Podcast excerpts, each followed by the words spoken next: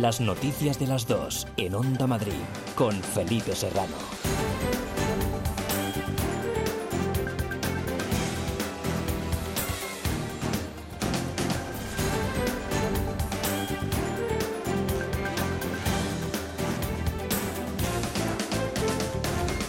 Muy buenas tardes, un saludo. ¿Qué tal? El gobierno de España tiene que escuchar a Madrid poner medidas en barajas para que el virus no vuelva por el aeropuerto. Es el llamamiento que ha vuelto a hacer hoy la presidenta Isabel Díaz Ayuso en el Parlamento Regional esta mañana, donde ha explicado que la comunidad ha detectado en el aeropuerto una treintena de positivos y cinco hospitalizados en un mes. Del 11 de mayo, que es cuando Sanidad actualizó el sistema de vigilancia epidemiológica, al 11 de junio Madrid ha detectado 32 positivos de personas que han llegado a Barajas de zonas de riesgo, de las cuales cinco incluso han tenido que ser hospitalizadas. Y llevamos más de un mes más de un mes en todas las reuniones solicitando al Gobierno sentarnos para juntos establecer protocolos, porque la única manera, yo no puedo perseguir a los turistas para que se metan en un hospital. Ya por la tarde el foco de la atención política seguirá centrado en la Asamblea, donde será debatida y votada la reprobación del consejero de Sanidad, iniciativa que previsiblemente no va a salir adelante al contar únicamente con el apoyo de los grupos de la izquierda. Reclaman la destitución de Enrique Ruiz Escudero por lo ocurrido en las residencias la presidenta ha respaldado hoy a su consejero, además de arremeter contra quienes buscan su censura política. Este es un momento del debate entre Isabel Díaz Ayuso y la portavoz de Unidas Podemos, Isa Serra, anticipo de lo que puede ocurrir esta tarde en Vallecas. Si la condenan por lo que ha hecho con las residencias, con nuestros mayores en las residencias, ¿usted cree que su gobierno se va a mantener los próximos tres años? ¿De verdad cree que su gobierno se va a mantener? Nosotros esperamos que no, por salud y por dignidad. Esperamos que se vaya pronto. Ustedes que venían a limpiar las instituciones, pero las rodean y deslegitiman. Y reciben, por cierto, ascensos cuando son condenados. Y ustedes quieren acabar con el gobierno de la Comunidad de Madrid a costa del dolor de las familias. Y me pregunta Podemos por la estabilidad. La inestabilidad y la revolución son ustedes. Isabel Díaz Ayuso, que estaría en condiciones de poder ganar las elecciones en la Comunidad de Madrid si hubiera un adelanto de la próxima cita con las urnas. Si hubiera elecciones hoy, además de superar al PSOE, la presidenta podría revalidar su cargo, pero seguiría dependiendo de Ciudadanos como socio de coalición y del apoyo externo de Vox para mantener el gobierno de la Puerta del Sol. Son las principales conclusiones de la encuesta Madridata de Sigma 2 para Telemadrid, que enseguida ampliaremos con más detalles y reacciones. Y en el Congreso de los Diputados, el Partido Popular confirma su voto favorable junto a PNV y Ciudadanos al decreto de nueva normalidad tras el fin del estado de alarma. El anuncio de la formación de Pablo Casado garantiza un amplio apoyo a los planes del Ejecutivo defendidos por el ministro de Sanidad, Salvador Illa, en busca de una salida coordinada y con cautela de la crisis del coronavirus. Al margen de las posiciones y opciones que legítimamente todos tenemos, deberíamos estar de acuerdo en que es necesario seguir trabajando para prevenir y hacer frente al virus más allá del estado de alarma. Y creo que nuestra ciudadanía, que ha dado una lección de ejemplaridad por su comportamiento durante esta crisis, merece y espera que hoy seamos capaces de lograr un amplio acuerdo en torno a este Real Decreto Ley. Es jueves y 25 de junio, más noticias titulares con Elia Fernández. La policía libera a más de 60 inmigrantes que vivían hacinados en trasteros de Carabanchel y Vallecas. Una organización delictiva les obligaba a pagar 250 euros al mes por habitáculos de 9 metros cuadrados sin ventilación.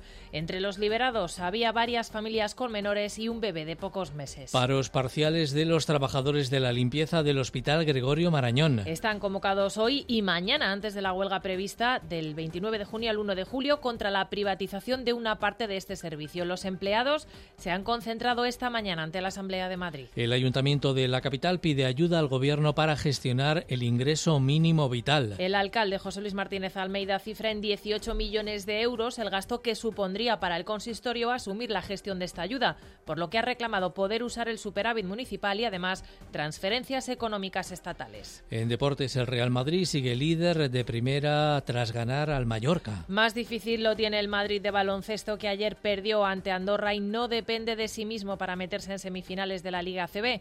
En la última jornada tendrá que ganar al baloncesto Zaragoza y esperar a que pierda Valencia Basket. En segunda división de fútbol, Rayo, Fuenlabrada y Alcorcón cierran esta tarde la jornada número 35.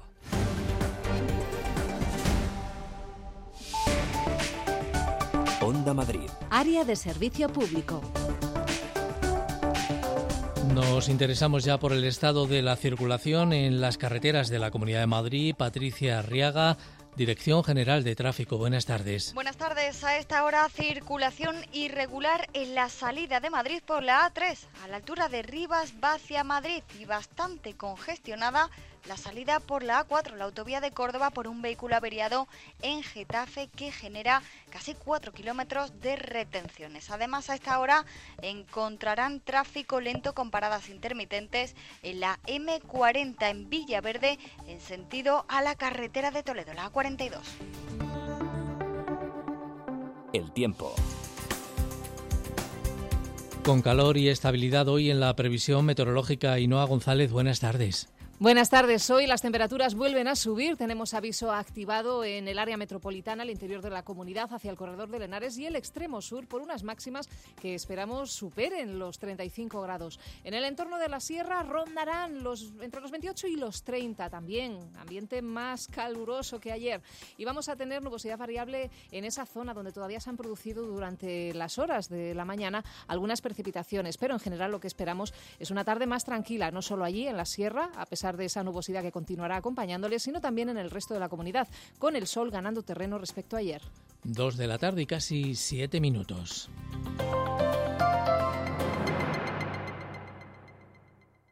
Es por ti que esperas paciente, ser sentado en las terrazas. Es por ti que no hay servilletas y en las mesas ya no hay cartas.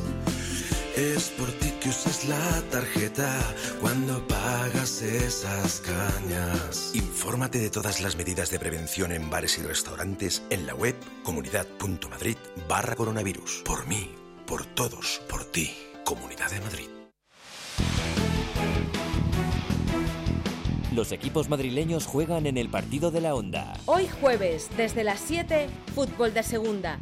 Sigue íntegramente la jornada 35 en la categoría de plata. Desde Vallecas, Rayo, Sporting de Gijón. Y en los Juegos del Mediterráneo, Almería, Alcorcón. Y a las 10 menos cuarto, en el Tartiere, Oviedo, Fuenlabrada. Vive el deporte de Madrid en el partido de la Onda. Descubre Casa del Libro Gran Vía 29, nuestra emblemática librería con más de 4.000 metros de libros y a nuestro equipo de expertos libreros. Novedades, los mejores libros infantiles, cómic y si eres socio, disfrutarás de interesantes ventajas. Tú también te mereces un buen libro. Casa del Libro Gran Vía. Leas lo que leas, esta es tu casa. Onda Madrid. Las noticias de las dos.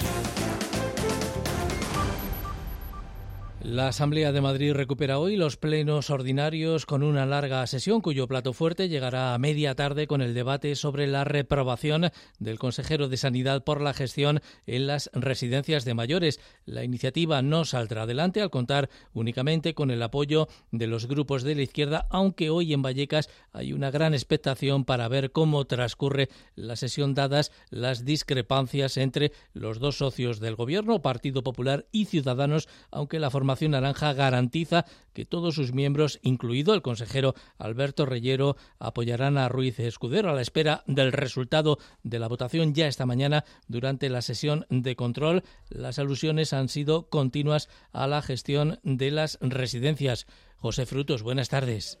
Hola, buenas tardes. Así es, y además el consejero de Sanidad acaba de comparecer a petición de Vox a fin de explicar su actuación precisamente en esas residencias de mayores. Ruiz Escudero defiende que sí ha habido traslados a hospitales, unos 11.000 durante la pandemia, más de un centenar al día desde las residencias y también que se han medicalizado 232 de estos centros. Ni hemos dejado de trasladar a los mayores ni hemos dejado de medicalizar los centros sociosanitarios.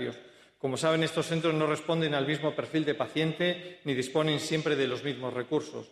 Por esta razón, durante esta crisis del COVID-19, hemos ido adoptando las medidas asistenciales oportunas y adecuadas a cada una de las residencias y atendiendo a sus necesidades.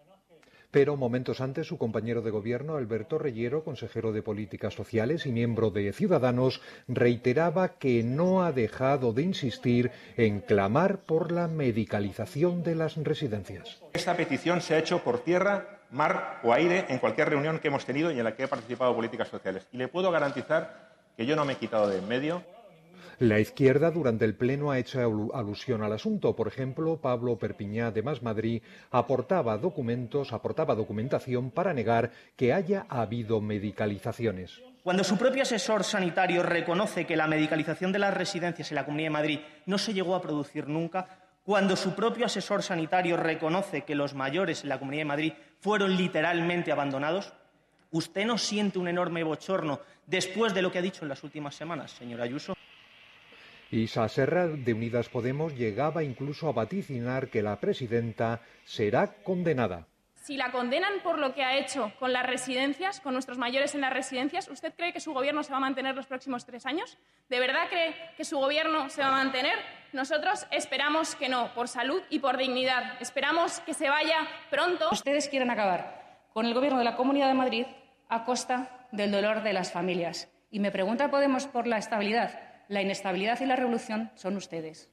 El socialista Ángel Gabilondo reclamaba a la presidenta que a partir de ahora haya inspecciones suficientes y medios presupuestarios para las residencias. Un repunte o peor aún, un rebrote resultaría desastroso en todos los sentidos. Es su responsabilidad impulsar las condiciones para que no ocurra y, desde luego, la de todos, cumplirlas rigurosamente. Pero el debate en sí sobre la reprobación del consejero de Sanidad es el último punto del orden del día y está previsto para esta tarde. No saldrá adelante, como decías, por la oposición de Partido Popular, Ciudadanos y Vox. Casi la mitad de las residencias de mayores que investiga la Fiscalía del Estado están en la comunidad. Son 107 de un total de 240, según los datos que hoy ha actualizado el Ministerio Público, que en la última semana ha añadido 21 nuevas diligencias penales sobre estos centros. Luis Mínguez. 21 nuevas diligencias de las que seis van a ser instruidas por la Fiscalía de Madrid, con lo que efectivamente superan de largo el centenar las residencias de mayores madrileñas bajo la lupa de la Fiscalía en cuanto a causas penales, porque existen otras diligencias y actuaciones de supervisión de estos centros en marcha, aunque por la vía civil. En el aspecto sanitario no hay novedades respecto a las 44 residencias donde se han prohibido las visitas al detectarse casos nuevos de coronavirus, más allá del anuncio del consejero de Sanidad de que ayer mismo se produjeron 110 traslados a hospitales en el conjunto de los casi 600 centros en nuestra región. Desde el PSOE se acusa al gobierno regional de haber dejado solos a los equipos directivos de las residencias de mayores y mantener inoperante a la inspección. Purificación causa a pie, diputada socialista en la Asamblea. ¿No cree mucho más razonable tal como está la situación, mucho más seguro, mucho más garantista para la salud de las personas mayores que lo compruebe la propia Administración? ¿No cree que es necesario que la inspección se implique para garantizar que esos centros residenciales tienen garantías de seguridad para los mayores? Hoy se ha anunciado que la Comunidad de Madrid pondrá en marcha este mismo verano un estudio de seroprevalencia que le permitirá contar con un mapa serológico de los más de 50.000 residentes y profesionales de los centros sociosanitarios, tanto públicos como privados de la autonomía.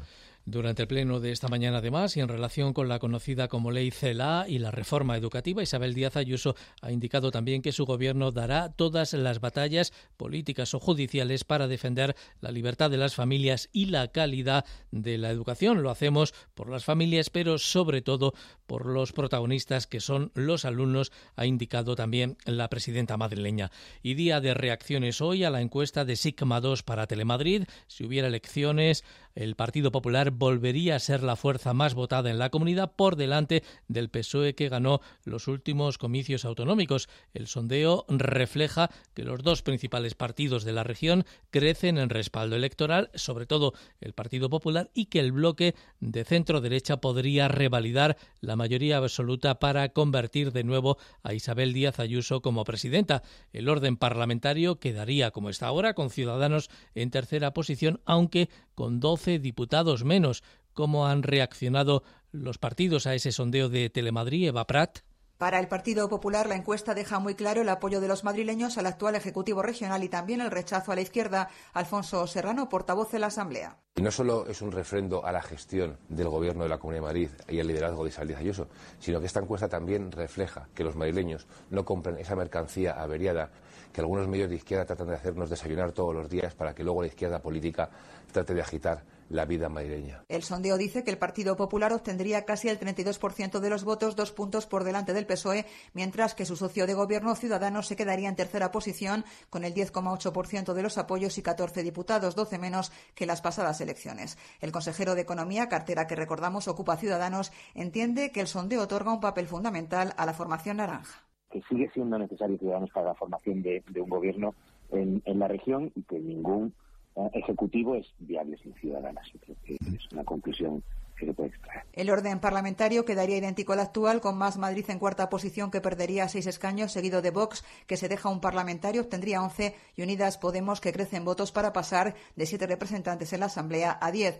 En cuanto a la valoración de los líderes políticos, el único que lograría el aprobado de los madrileños sería Ángel Gabilondo, con una nota de 5,2, mientras que la peor nota la recibe la líder de Vox, Rocío Monasterio, con un 3,2. Ayuso suspende, obtiene un 4,7, por debajo muy ligeramente de su socio de gobierno, Ignacio Aguado. La encuesta también refleja que Díaz Ayuso es la líder de la política regional más conocida por los madrileños, casi un 97%, seguida de Gabilondo y Aguado, ambos en cerca de un 88%. En el otro lado de la balanza, Gómez Perpiñá es el líder menos conocido. La encuesta que se hizo en junio considera que un año después de las elecciones, el 44% de los madrileños valora positivamente la gestión del gobierno de coalición y el 38% la suspende.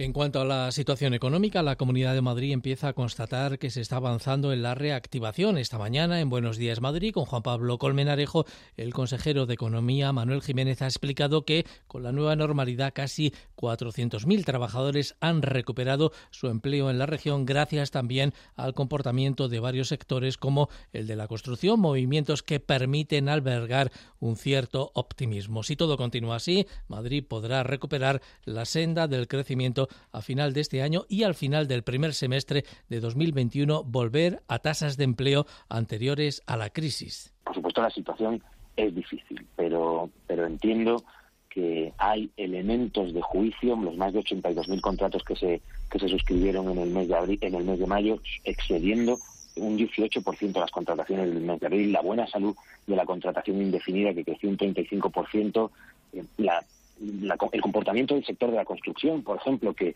consiguió reducir en más de mil personas el número de desempleados. Eh, creo que hay elementos que nos permiten bueno, albergar eh, cierto optimismo. A la Comunidad de Madrid, además, le corresponden 3.400 millones de euros del fondo no reembolsable del Gobierno central, cantidad que el Ejecutivo regional desea recibir cuanto antes para no tener que endeudarse debido a los gastos ocasionados por la pandemia. Estos 3.400 millones de euros del fondo no reembolsable son una buena noticia eh, y previsiblemente harán eh, que no sea preciso un mayor endeudamiento de la comunidad y que podamos mantener la estabilidad presupuestaria. Eso eh, implica que se maximizará el diferencial fiscal de cada euro que se invierta. Dos de la tarde y casi 19 minutos. La gestión de las residencias de mayores también ha estado presente hoy en el Pleno del Ayuntamiento de Madrid, muy centrado de nuevo en las consecuencias de la crisis sanitaria y en las medidas de la desescalada, siguiendo la sesión de control al Gobierno municipal en el Palacio de Cibeles. Mar García, buenas tardes. Buenas tardes, ¿qué tal? Reproches críticas por no exigir responsabilidades al Gobierno de Ayuso en esa actuación frente a las residencias es lo que el alcalde y el Gobierno en Cibeles ha escuchado en voz del socialista Ramón Silva y de Rita Maestre, portavoz de Más Madrid. ¿Qué responsables políticos del Ayuntamiento de Madrid conocieron lo que estaba ocurriendo, supieron el contenido de las actas y no dieron un puñetazo en la mesa ante el rechazo de la comunidad de disponer del personal sanitario? Creo que deben explicar por qué no hicieron lo que pudieron desde las competencias municipales, pero no asumieron la responsabilidad de exigirle a Ayuso que asumiera las suyas. Y creo que eso no habla bien de este Gobierno. La respuesta en este hemiciclo ha sido de la delegada de Seguridad Inmaculada Sanz. Quien no hemos tenido ayuda es de quien gestionaba ese mando único de las residencias y que no ha pisado una residencia en Madrid y que no ha puesto una sola medida para paliar la situación de las residencias en Madrid. Lamentablemente de esa persona no hemos tenido una sola ayuda, desde luego ni la Comunidad de Madrid ni los madrileños. El alcalde que en esta sesión únicamente de control de su gestión ha repetido y lo ha hecho con insistencia un mensaje urgente al gobierno de Pedro Sánchez. Hay dinero, dice, pendiente que se va a perder de forma inmediata porque hay que pagar ya una parte de la deuda a través del superávit. Han sido sus palabras. ¿A qué espera el gobierno de la nación para frenar la asfixia económica y presupuestaria de los ayuntamientos? Esa es la pregunta que espero que desde el Gobierno se nos responda o que, si no, por el contrario, definitivamente autoriza a todos los ayuntamientos, insisto, con independencia del color político de quien los dirija, a que efectivamente podamos utilizar nuestro dinero. Madrid eh, cuantifica en 18 millones de euros y en 300 trabajadores adicionales el coste de aplicar el ingreso mínimo vital en esta ciudad y avisa el Gobierno que ya casi la mitad de las peticiones para ampliar o para instalar terrazas están ya tramitadas. Las noticias de las dos, en Onda Madrid, con Felipe Serrano. La policía ha conseguido liberar a 61 inmigrantes, entre ellos familias con menores que malvivían hacinados entre ratas en un sótano y en varios trasteros en condiciones de insalubridad en los distritos madrileños de Carabanchel y de Vallecas. Los seis supuestos responsables del grupo delictivo han sido detenidos. Gloria Risco. Y se les acusa de varios delitos, entre ellos el de promover la inmigración ilegal. Lo que hacían es recoger a los inmigrantes que más tarde se convertirían en inquilinos en lugares a los que estos acuden para pedir protección internacional. Después les ofrecían una habitación a un precio muy bajo, pero la habitación, entre comillas, era un trastero. Nueve metros cuadrados a compartir entre tres o cuatro personas por 250 euros al mes y, por supuesto, sin contrato. Escuchamos a una portavoz de la policía. Los trasteros se encontraban en un sótano húmedo sin ventanas ni ventilación, en los que, por testimonios de sus habitantes, había ratas, cucarachas y chinches. Contaban únicamente con un baño por cada 10 habitaciones y dos cocinas para todos, donde se les permitía cocinar por turnos solo una vez al día. Además, dormían en colchones que habían sido recogidos de la basura. Todos ellos eran vigilados por un sistema de cámaras que controlaba la entrada a los habitáculos y que eran manejadas remotamente con el móvil de uno de los detenidos. Los vecinos de la zona aseguran que llevan años viendo el movimiento de personas. Se ha visto que venían con minibuses, se traían a, la gente con maletas. Ha estado entrando gente y saliendo con colchones, con cacharros de comidas, o sea, las cacerolas, todo. Lo que hay hecho ahora es porque lo han hecho ellos. Han hecho cocina, han hecho baño, porque ni había cocina, ni baño, ni nada como mínimo son, son tres años, de tres años a cuatro llevamos con esto. En total han sido liberadas 61 personas, entre ellas familias con menores, un bebé de pocos meses y una mujer embarazada. La Policía Nacional detuvo la semana pasada en Alcalá de Henares a un hombre de 35 años tras agredir presuntamente a su novia de 26 dentro de un vehículo estacionado a la altura del número 13 de la calle Gil de Andrade. Tras el arresto, según adelanta hoy el diario El Mundo, al maltratador se le impuso por el juez una orden de alejamiento de 500 metros sobre su pareja. El periódico publica también un vídeo grabado por los vecinos de la zona que avisaron a la policía y cuya pista facilitó la localización del sospechoso que tenía antecedentes por robo con violencia. Está pegando, madre mía. Llama al 112, sí. Hasta la Puerta del Sol se han acercado hoy diversos colectivos sociales y vecinales, además de los representantes sindicales, para presentar sus recetas con el fin de dignificar y proteger la sanidad pública, especialmente ahora tras la crisis del coronavirus en la que, según los convocantes, tuvieron que combatir la pandemia con plantillas muy menguadas y unos recursos materiales muy, muy limitados. Ángel García. Los agentes sociales firmantes del Manifiesto por la Sanidad Pública, sindicatos, asociaciones vecinales y colectivos sociales creen que la pandemia de COVID-19 se ha cebado en Madrid por décadas de recortes y privatizaciones. Eva López de UGT y Rosa Cuadrado de Comisiones Obreras se preguntan qué ha quedado después de los aplausos a los sanitarios. Con el COVID hizo estallar y saltar por los aires todo nuestro problema con la sanidad. Llevamos muchos años con recortes, hay falta de profesionales, falta de camas, nos han ido cerrando camas paulatinamente y ahora pues no había camas. No podemos ser la última comunidad en recursos, en medios y en presupuesto. Si algo ha puesto de manifiesto la pandemia es la necesidad de una sanidad pública fuerte, bien financiada y con los recursos suficientes para poder afrontar emergencias sanitarias como la que hemos tenido. Lo más urgente es reforzar las plantillas de sanitarios, acabar con su precariedad y reforzar la atención primaria. Marisa Torres es portavoz de la Marea Blanca. ¿Qué está pasando con la sanidad? No podemos tener 37 centros de salud de urgencia que estén cerrados, que se cerraron el 27 de marzo. ¿Qué está pasando? ¿Qué pasa? ¿Que no hay profesionales? Y reclaman al Gobierno que derogue toda la normativa que facilita la privatización y externalización de los servicios sanitarios que deben ser públicos, universales y de calidad.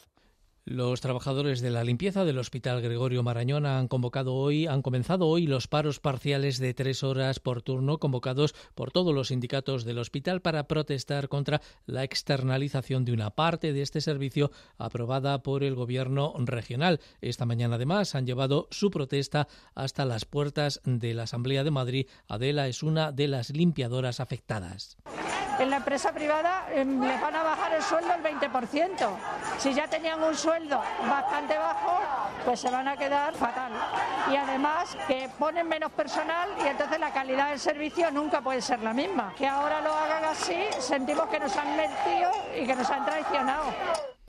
Los taxistas madrileños han aplazado al próximo martes la protesta que habían convocado para hoy en Cibeles frente al ayuntamiento para reclamar que no todos los vehículos se vean obligados a prestar servicio ante la menor demanda de clientes por la crisis sanitaria.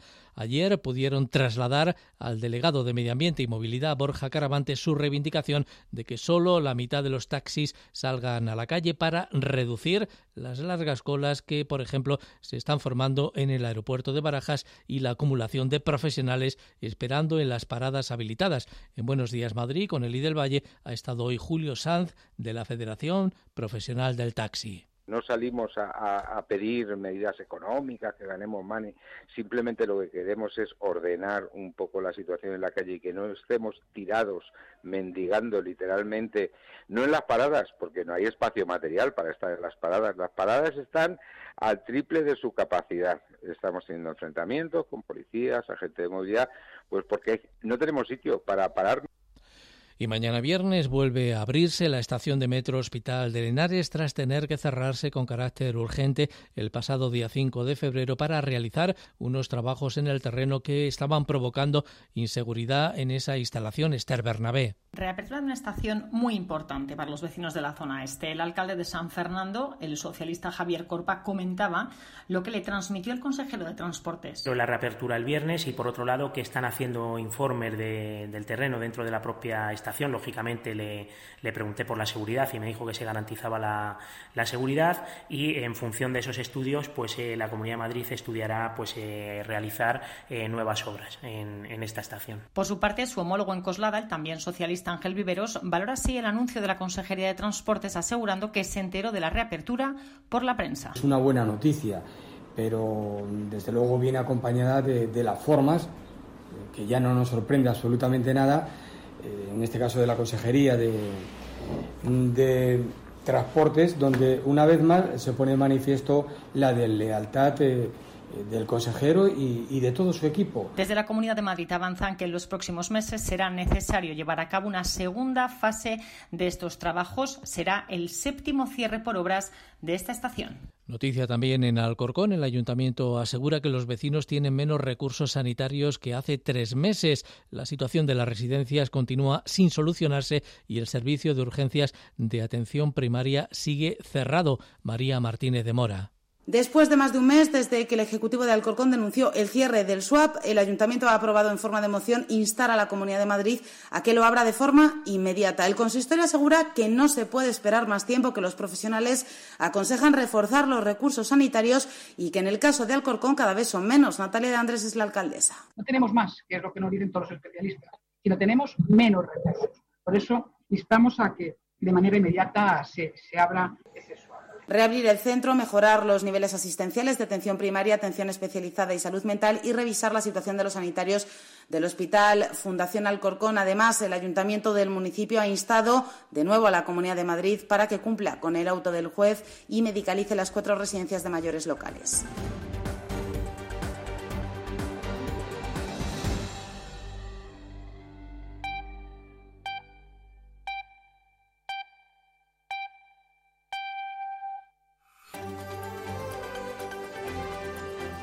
Las noticias de las dos en Onda Madrid con Felipe Serrano.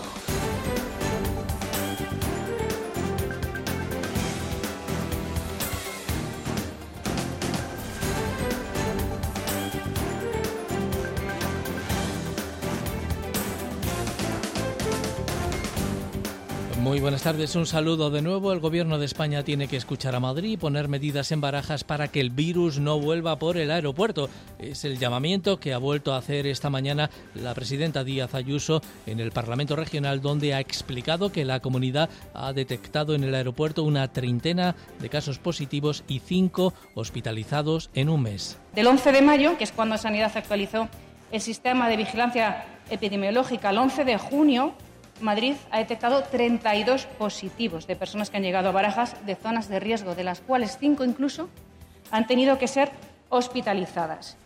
Y llevamos más de un mes, más de un mes en todas las reuniones solicitando al Gobierno sentarnos para juntos establecer protocolos, porque la única manera, yo no puedo perseguir a los turistas para que se metan en un hospital ya por la tarde, dentro de un par de horas o tres, el foco de la atención política seguirá centrado en la Asamblea, donde será debatida y votada la reprobación del consejero de Sanidad, iniciativa que previsiblemente no va a salir adelante al contar únicamente con el apoyo de los tres grupos de la izquierda. Reclaman la destitución de Enrique Ruiz Escudero por lo ocurrido en las residencias. La presidenta ha respaldado esta mañana a su consejero, además de arremeter contra quienes buscan su censura política. Este es un momento del debate entre Díaz Ayuso y la portavoz de Unidas Podemos, Isa Serra, anticipo de lo que puede ocurrir esta tarde en Vallecas. Si la condenan por lo que ha hecho con las residencias, con nuestros mayores en las residencias, ¿usted cree que su gobierno se va a mantener los próximos tres años? ¿De verdad cree que su gobierno se va a mantener? Nosotros esperamos que no, por salud y por dignidad. Esperamos que se vaya pronto. Ustedes que venían a limpiar las instituciones pero la rodean y deslegitiman. Y reciben, por cierto, ascensos cuando son condenados. Y ustedes quieren acabar con el Gobierno de la Comunidad de Madrid a costa del dolor de las familias. Y me pregunta Podemos por la estabilidad. La inestabilidad y la revolución son ustedes. Isabel Díaz Ayuso estaría en condiciones de poder ganar las elecciones en la Comunidad de Madrid si hubiera un adelanto de la próxima cita con las urnas. Es una de las principales conclusiones de la encuesta Madrid Data de Sigma 2 para Telemadrid. Si hubiera elecciones ahora, además de superar al PSOE, la presidenta podría revalidar su cargo, pero seguiría dependiendo de Ciudadanos como socio de coalición y del apoyo externo de Vox para mantener el gobierno de la Puerta del Sol. Y en el Congreso de los Diputados, el Partido Popular confirma su voto favorable junto a PNV y Ciudadanos al decreto de nueva normalidad tras el fin del estado de alarma. El anuncio de la formación que lidera Pablo Casado garantiza un amplio apoyo a los planes del Ejecutivo de Sánchez defendidos esta mañana por el ministro de Sanidad Salvadorilla en busca de una salida coordinada y con cautela de la crisis del coronavirus. Al margen de las posiciones y opciones que legítimamente todos tenemos, deberíamos estar de acuerdo en que es necesario seguir trabajando para prevenir y hacer frente al virus más allá del estado de alarma. Y creo que nuestra ciudadanía, que ha dado una lección de ejemplaridad por su comportamiento durante esta crisis, merece y espera que hoy seamos capaces de lograr un amplio acuerdo en torno a este Real Decreto Ley. Hay más noticias que resumimos ya con Elia Fernández.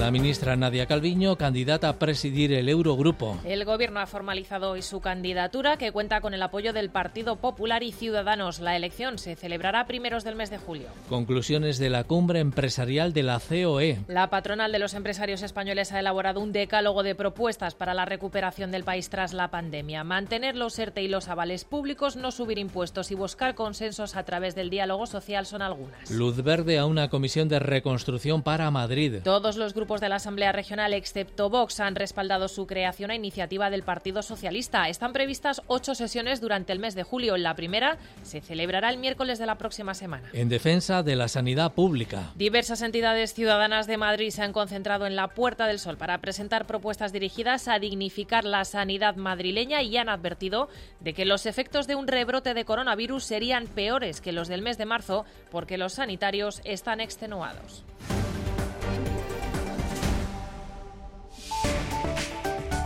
Onda Madrid. Área de servicio público.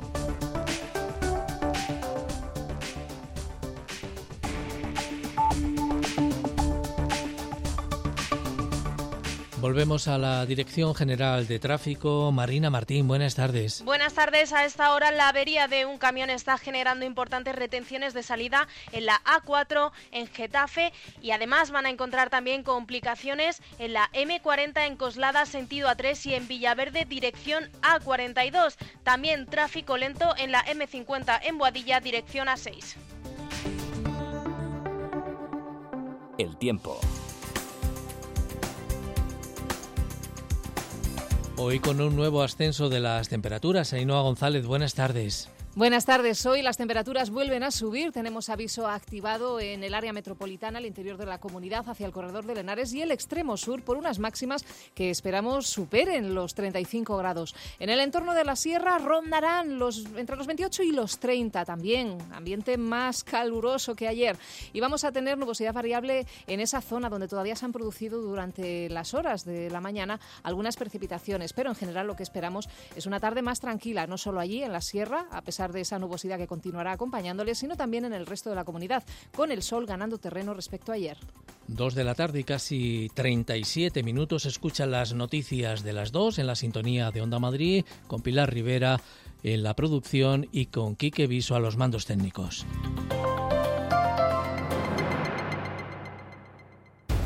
Elige Taxi de Madrid, de puerta a puerta, en un espacio limpio y seguro.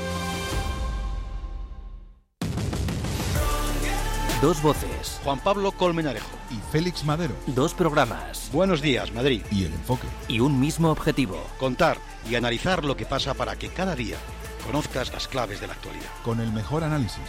Con la opinión de los que más saben. Cada día tienes una cita en Onda Madrid. Con Juan Pablo Colmenarejo desde las 7 de la mañana en Buenos Días Madrid. Y a partir de las 8 de la tarde con Félix Madero en El Enfoque. Onda Madrid. La radio que más se parece a ti. ¿Tienes que cambiar tu bañera por plato de ducha? ¿Reformar tu baño o cocina? En Reforfast Reforma Ideal hacemos realidad tus sueños. Ahora 20% de descuento. Confíe en profesionales. 91 919 3754 o reforfast.com. Onda Madrid. Las noticias de las dos.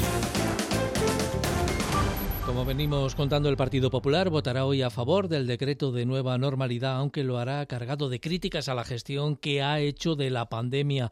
La geometría variable con la que el Gobierno va sacando adelante los decretos lleva a que hoy no cuente con dos de los grupos que permitieron la investidura de Pedro Sánchez, Esquerra Republicana y Bildu. Noelia Ontoria, buenas tardes. Buenas tardes. El Partido Popular no está de acuerdo con la gestión que ha hecho el Ejecutivo de la crisis, pero votará a favor a cambio de que se aprueben planes de contingencia en puertos y aeropuertos, mecanismos de rastreo y una reserva eficaz de fármacos. Ana Pastor reprochaba al ministro Salvador Illa su trabajo. Sí, a mi juicio y humildemente, una parte se podía haber evitado una parte. El ministro pedía una tramitación rápida del decreto como proyecto de ley y responsabilidad a todos porque la crisis, dice, no ha pasado. No podemos tirar por la borda lo que hemos conseguido entre todos ante la mayor emergencia sanitaria que hemos conocido en el último siglo. Por esto, insisto, debemos ser muy conscientes de que el virus sigue ahí y que sigue provocando brotes localizados en nuestro país. PNV y Ciudadanos también apoyan el decreto y Edmundo Val denunciaba la postura de Esquerra y EH Bildu. Y van a votar que no con un silogismo curioso. Si Ciudadanos está en el acuerdo, prefiero la enfermedad, el contagio y la muerte. Les falta gritar ¡Viva la muerte! Desde Esquerra, Gabriel Rufián también denunciaba la decisión del Ejecutivo de acudir hoy y también en sus conclusiones a la Comisión de Reconstrucción a una geometría variable que se aleja del carácter ideológico de la coalición. PSOE y Podemos no puede autocalificarse constantemente de ser el gobierno más de izquierda de la historia y pactar con Ciudadanos. Ciudadanos es Vox en la fase 1 La nueva normalidad exige el uso de la mascarilla y la distancia de un metro y medio para evitar más contagios y deja el resto de la normativa en manos de las autoridades autonómicas. España formaliza la candidatura de la vicepresidenta económica de Nadia Calviño a la presidencia del Eurogrupo para sustituir al portugués Mario Centeno. Hoy acaba el plazo para la presentación de los aspirantes. Calviño cuenta con el apoyo de Partido Popular, Ciudadanos y también Vox. Flor Carazo. Un honor considera Pedro Sánchez que Calviño pueda asumir la presidencia del Eurogrupo. En su cuenta de Twitter ha asegurado que es una responsabilidad que nunca ha ejercido España y tampoco ha desempeñado antes una mujer. La misma vicepresidenta económica ha publicado en un tuit que se presenta con la voluntad de seguir trabajando por una zona euro fuerte y próspera, en beneficio de todos los ciudadanos europeos. El ministro de Transportes, José Luis Sábalos, ve muy importante que España logre representación en el Eurogrupo. Este momento es crucial porque sabemos perfectamente, además, que no todos los países, o mejor dicho, los gobiernos de distintos países pues no tienen la misma visión. Comparte también tareas de gobierno, de responsabilidad. Es, es, evidente la significación que en su entraña. PP, Ciudadanos y Vox respaldan a Calviño, Pablo Casado, líder de los populares. Que vamos a apoyar la representación institucional del Gobierno de España en las instituciones europeas, como siempre hemos hecho. Para otros partidos como Esquerra es la candidata de los liberales, Gabriel Rufián. Creo que en esta Europa liberal es normal que les guste los liberales. Calviño se postula para un puesto en el que tendrá que administrar la disciplina europea en una situación económica complicada por la pandemia, sobre todo para España. La vicepresidenta guardiana de la ortodoxia dentro del gobierno de coalición es respetada y reconocida en Europa por su trabajo en la comisión, donde estuvo 12 años, los últimos cuatro como directora general de presupuestos. A falta de formalizar las candidaturas, previsiblemente Calviño se tendrá que enfrentar a los aspirantes de Luxemburgo e Irlanda. La elección del presidente se realizará en la reunión del Eurogrupo del 9 de julio. Gobierno y agentes sociales van a intentar cerrar este mismo jueves un acuerdo para prorrogar hasta el 30 de septiembre los expedientes de regulación temporal de empleo vinculados a la crisis sanitaria. Patronal y sindicatos están todavía estudiando la propuesta enviada ayer por el Ejecutivo. Para lo que sí hay acuerdo ya es para prorrogar la prestación extraordinaria por cese de actividad de los autónomos más allá, en este caso, del 30 de junio. Elena Rivas. Sí, en unos minutos a las 3 de la tarde va a comparecer el ministro de Seguridad Social, José Luis Escribá, y los representantes de las asociaciones de autónomos ATA, UPTA y UATAE para informar de los términos del acuerdo. Lo que sabemos hasta el momento es que se van a prorrogar las ayudas para este colectivo durante tres meses, hasta el 30 de septiembre, en una cuantía del 70% de la base reguladora, que son unos 661 euros en el caso de los que cotizan por la base mínima. Esta era una de las reivindicaciones básicas de los emprendedores, pero no la única. Siguen pidiendo exoneraciones del pago de la cuota de la seguridad social, ayudas al alquiler y más acceso al crédito, entre otras medidas. En unos minutos conoceremos como decimos, eh, hasta dónde llegan las líneas del Ejecutivo. También tenemos que esperar para ver si hay acuerdo con la prolongación de los ERTES, que también finalizan el próximo martes. La intención del Gobierno es aprobarlo en un Consejo Extraordinario mañana viernes, pero aún tienen que dar el visto bueno los agentes sociales. Están estudiando en estos momentos la última propuesta del Ejecutivo que lo que plantea es mantener los ERTES de fuerza mayor total para las empresas que aún no han vuelto a la actividad y que las que tengan que cerrar por un posible rebrote puedan acogerse a un ERTE. La prolongación de los ERTES es una de las principales peticiones de los empresarios para salir de la crisis. Así ha quedado claro durante los nueve días que ha durado la cumbre de la COE. Hoy lo ha reafirmado el presidente de Inditex, Pablo Isla, durante la presentación de las conclusiones. Es determinante mantener las medidas que están funcionando como los ERTES o las líneas de avales públicos. Otra de las grandes reivindicaciones de los empresarios es rebajar los impuestos. Antonio Garamendi, presidente de la COE. Y que las crisis no se financian con impuestos.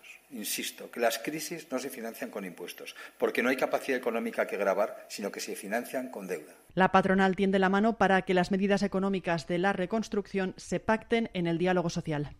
El coronavirus ha paralizado, según Cáritas Española, el lento proceso de recuperación que venía iniciándose desde mediados de la década y ha trastocado todas las previsiones y cambiado los planes de desarrollo de todos los sectores socioeconómicos. En los últimos tres meses, el número de demandas de ayuda que han recibido las Cáritas diocesanas se ha incrementado casi un 80%. Marta Zúñiga. Un aumento que se traduce en un 57% más de personas atendidas. Natalia Peiro, secretaria general de Cáritas. La pandemia sí que vemos que ha multiplicado los efectos, los problemas de subsistencia básica de muchos ciudadanos de nuestro país, a los que la pérdida de empleo y de sus fuentes de ingreso de ingresos muchas veces procedentes de la economía irregular les ha empujado a unas situaciones de emergencia social y a llamar a las puertas de los recursos de acogida de la red Cáritas en demanda de ayuda muy básica. Los hogares que se sostenían solo de los ingresos de su propia actividad laboral han vuelto a caer dramáticamente.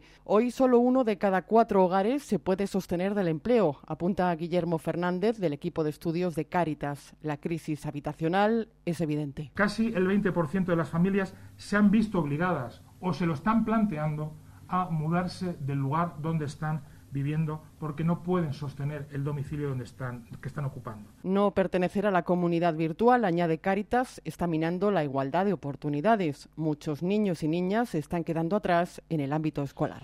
En la Comisión de Igualdad del Senado, la ministra Irene Montero ha asegurado que existen lagunas para atender todas las violencias contra la mujer. Por eso ha pedido unidad para retomar a los grupos de trabajo del Pacto de Estado. También ha insistido en el firme compromiso del Gobierno con las reivindicaciones del colectivo LGTBI y también Trans Irene Montero ha asegurado que su ministerio trabaja en la ley de la libertad sexual y en el proyecto de la ley contra la trata.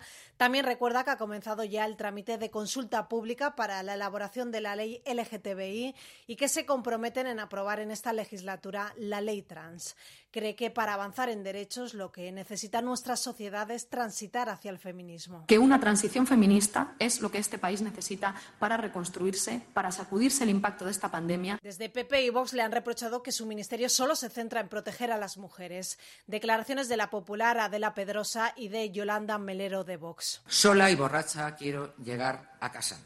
¿Ese es el objetivo del Ministerio de Igualdad? ¿Que las mujeres vayan solas y borrachas por la calle? Sus ocurrencias de esta ley es incentivar al alcoholismo. Sus leyes solo protegen a las mujeres víctimas de un varón heterosexual y, según las estadísticas, ni eso consiguen.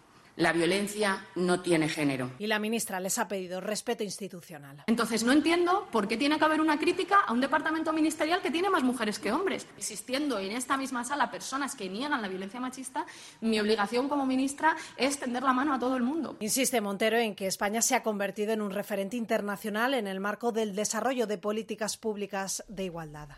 El Congreso votará hoy a favor del suplicatorio de la diputada de Junts para Cataluña, Laura Borràs, para ser investigada por el Supremo por su gestión al frente de la institución de las letras catalanas entre 2013 y 2015. Esquerra y la COP no votarán porque creen que se trata de una causa más en la persecución al independentismo, pero tampoco rechazarán el suplicatorio porque creen que la diputada debería haber dejado el escaño para demostrar su inocencia en un tribunal ordinario todo el proceso se hace a puerta cerrada. En el patio del Congreso esta mañana la protagonista apelaba a la conciencia de los parlamentarios.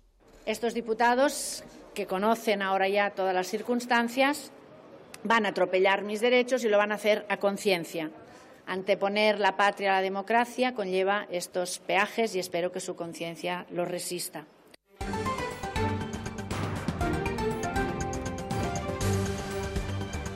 Y hay más noticias que repasamos ahora con Gloria Risco. Confirmada la condena a dos miembros de la manada por grabar la agresión sexual de Pamplona. El Tribunal Superior de Justicia de Navarra ha ratificado la sentencia contra Antonio Manuel Guerrero y Alfonso Jesús Cabezuelo, condenados por la Audiencia Provincial a tres años y tres meses de prisión como autores de un delito contra la intimidad. Grabaron hasta siete vídeos de la violación de una joven en los Sanfermines de 2016. Arranca la campaña electoral en Galicia y en el País Vasco. El presidente del gobierno, Pedro Sánchez, va a participar en un mitin en Orense este sábado, ese mismo día, pero en Pontevedra, en la Plaza de Toros, Mariano Rajoy y Pablo Casado van a dar un mitin. Las encuestas dan vencedor a Núñez Feijo. En el País Vasco, el PNV busca apuntalar la mayoría absoluta con el Partido Socialista. Íñigo Urcuyu, el candidato nacionalista, incidía en la confianza en su gestión anoche en la apertura de la campaña. Confianza y credibilidad porque hemos cumplido la palabra dada. Hemos conseguido reducir la tasa de paro por debajo del 10% como prometimos. Nos ha costado ocho largos años de trabajo. Ahora, en mucho menos tiempo, lo vamos a volver a lograr. Los Reyes visitan Palma de Mallorca. Es la primera visita que don Felipe y doña Leticia realizan a la isla tras la pandemia. Allí se van a reunir con los agentes sociales y van a conocer los protocolos sanitarios de los establecimientos hoteleros. Los Reyes en las próximas semanas van a iniciar una gira que les va a llevar a todas las comunidades autónomas. El Ministerio de Sanidad empieza a adjudicar 10.000 plazas MIR por vía telemática. Hoy comienza ese proceso y se va a hacer así para garantizar la seguridad de los candidatos. Primero se van a adjudicar las plazas de química, psicología y farmacia, entre otras. Después, turno para las de enfermería y, por último, las de medicina. En total, 10.000 plazas. Acabamos de conocerlo, la Alianza Mundial para la Vacunación gana el Premio Princesa de Asturias de Cooperación Internacional. Este consorcio internacional se ocupa de mejorar el acceso a la vacunación de los niños más vulnerables de todo el mundo. Sus socios principales son la Organización Mundial de la Salud, UNICEF, el Banco Mundial y la Fundación Bill y Melinda Gates. Este galardón ha sido el último en fallarse de los ocho premios que concede anualmente la Fundación Princesa de Asturias. La ceremonia de entrega tendrá lugar el próximo 16 de octubre en el Teatro Campo Amor de Oviedo.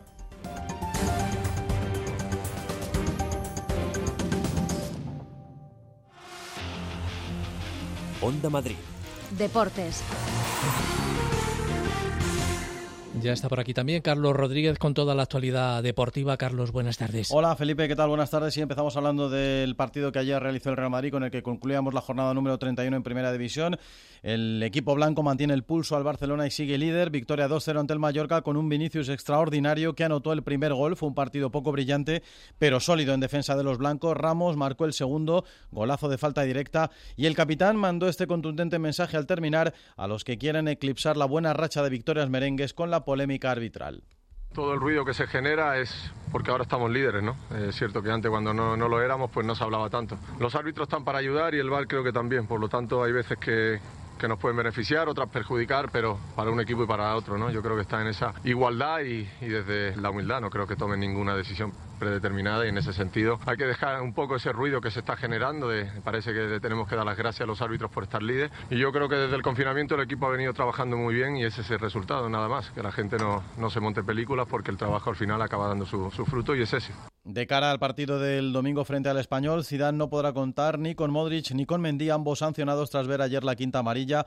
Volverá al once Casemiro. El Atlético de Madrid, por su parte, ha vuelto al trabajo esta mañana, sigue preparando el partido del domingo ante el Deportivo Alavés. Hoy ya ha entrenado con normalidad el brasileño Felipe, pero no se le forzará y en principio no jugará frente al conjunto vitoriano. Única baja a día de hoy para ese encuentro la del croata Versálico. Mientras al Leganés se le complica cada vez más la permanencia en primera división porque tras la victoria del Celta ayer en San Sebastián el equipo vigués se escapa ocho puntos por encima y solo queda a tiro el Eibar, el equipo que marca la salvación ahora mismo cuatro puntos más que el conjunto pepinero y juega esta tarde frente al Valencia. En segunda división, esta tarde juegan los tres madrileños, lo contaremos aquí en la sintonía deportiva de Onda Madrid. Los tres completan la jornada número 35. A las siete y media, partidazo en Vallecas ante, entre el Rayo Vallecano y el Sporting de Gijón. Así ve al rival el técnico rayista Paco Gémez. Vamos a encontrar un rival que, bueno, que viene dolido de, de, de perder el derby con, en su casa y demás, pero que sigue teniendo intactas sus, opciones de poder meterse también arriba y que sabe que todo pasa por sacar un resultado positivo aquí que no le haga descolgarse demasiado. ¿no? Entonces prevé un partido complicado, un partido difícil, un partido duro, tenso ante un rival que, que tiene muy buenas cosas y que bueno y que nos va a poner a prueba para ver si realmente nosotros nos merecemos estar ahí o no. Siete y media también para el Almería Alcorcón, en el que si los alfareros ganan seguirán metidos en lo alto de la tabla en la lucha por puestos de playoffs de ascenso. Y cerrará a las diez menos cuarto de la noche el Oviedo fue en Labrada. Los asturianos con la moral por las nubes tras ganar el derby asturiano en Gijón. Hemos charlado en el partido de la una con el delantero del Fuenla, Seku Gasama, sobre las aspiraciones del equipo. Si hoy gana, se meten muy arriba. No, bueno, hay que ir partido a partido, como siempre digo, ser consciente y hacer nuestro partido, hacer intentar ganar todo lo máximo posible y depende de, partido a partido dependerá y nos colocará en cada en cada posición. sabemos que el Oviedo es un gran rival que viene de ganar un, un derby como contra el Sporting y bueno, nosotros intentaremos salir como siempre a por los tres puntos e intentar hacerlo muy difícil a ellos.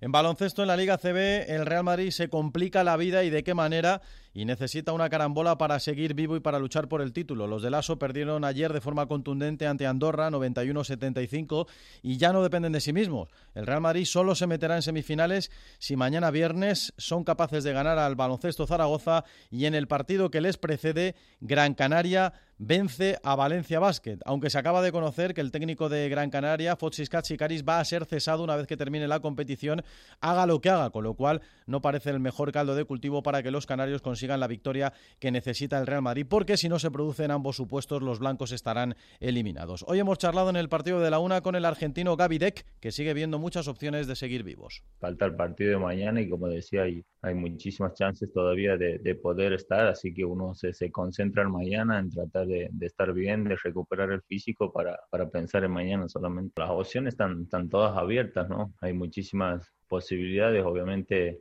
eh, nosotros también trataremos de, hacer un buen juego, de poder estar bien, como decía anteriormente, y ojalá que, se den los resultados. Y terminamos con un apunte de fútbol sala en la lucha por el título de liga. Inter Movistar ya conoce su rival en semifinales. Va a ser Palma Futsal, que ayer se quitó de en medio al Pozo Murcia ganando por dos goles a tres. Los de Torrejón jugarán el sábado a las doce y media por una plaza en la final. La otra semifinal la disputarán Levante Fútbol Sala y Valdepeñas. Las noticias de las dos. Felipe Serrano.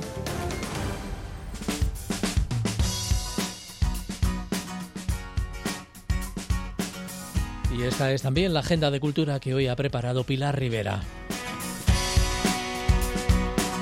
Madrid, primera ciudad española en homenajear a las víctimas de la COVID y a los sanitarios en esta nueva normalidad. La cita mañana viernes a las 11 menos cuarto de la noche. El lugar elegido, la Ribera del Manzanares, ubicación que va a permitir a muchos madrileños visualizar el espectáculo desde los balcones de sus domicilios. Una coreografía de ocho minutos con luces LED en la que además de homenajear a las víctimas del coronavirus y los sanitarios, se incluirán mensajes de reconocimiento al personal que tanto ha trabajado durante la pandemia. El nuevo proyecto de Metamorfosis Dance llega a los teatros del canal. Al Desnudo es un espectáculo de danza contemporánea con ayuda del artista visual Danilo Moroni que se acerca a los instrumentos creativos de la pareja de artistas que integran la compañía, Igor Bakovic e Irache Ansa. Somos una compañía que hace muchas cosas diferentes. Nosotros como coreógrafos creamos piezas, pero aparte de piezas es verdad que yo pienso que hemos sido muy curiosos y hemos hecho o hacemos muchas instalaciones en museos, en espacios no convencionales, trabajamos con muchos artistas visuales que yo creo que gente quizás que viene de, de mi rama no lo ha hecho tanto. El Museo Thyssen-Bornemisza prorroga la exposición Rembrandt y el retrato en Ámsterdam. Hasta el 30 de agosto vamos a poder seguir disfrutando de esta muestra dedicada a la faceta de Rembrandt como retratista.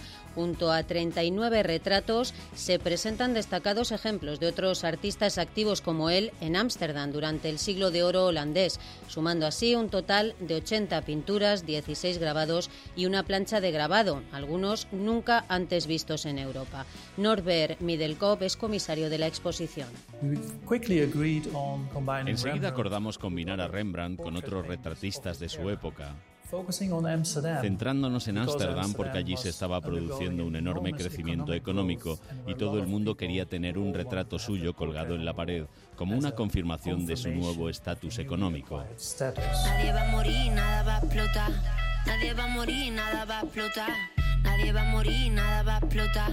Nadie va a morir, nadie, nadie va a morir. Nadie va a morir, nada va a explotar. Nadie va a morir, nada va a explotar. Nadie va a morir, nada va a explotar. Nadie va a morir, nadie, va bien. Y a punto de ver ya la luz, Mala, el nuevo disco de Mala Rodríguez que se va a publicar mañana. Siete años después del ya clásico Bruja, nuevo trabajo de la rapera de Jerez de la Frontera. En Mala nos vamos a encontrar con canciones de géneros diversos, muchos de ellos etiquetables en la corriente actual conocida como urban. Eso sí, Mala Rodríguez no abandona sus rasgos más característicos y la potencia de sus palabras. No me venga con abreviatura, mi poema favorito está vinculado a ti. Matemáticas exactas, ¿de qué se jactan? ¿Pa' qué joden? Nadie le llamó, la fiesta ha comenzado. Aunque a nadie le importa, a mí me importa eso. Mírame así, de arriba abajo me gusta. No hay nadie más, hoy soy para ti complemento. La mejor parte del cuento. Nadie va a morir, nada va a explotar. Nadie va a morir, nada va a explotar. Nadie va a morir, nada va a explotar. Nadie va a morir, nadie. Llego el empingao, dulcecito como melao. ¿Quieres que te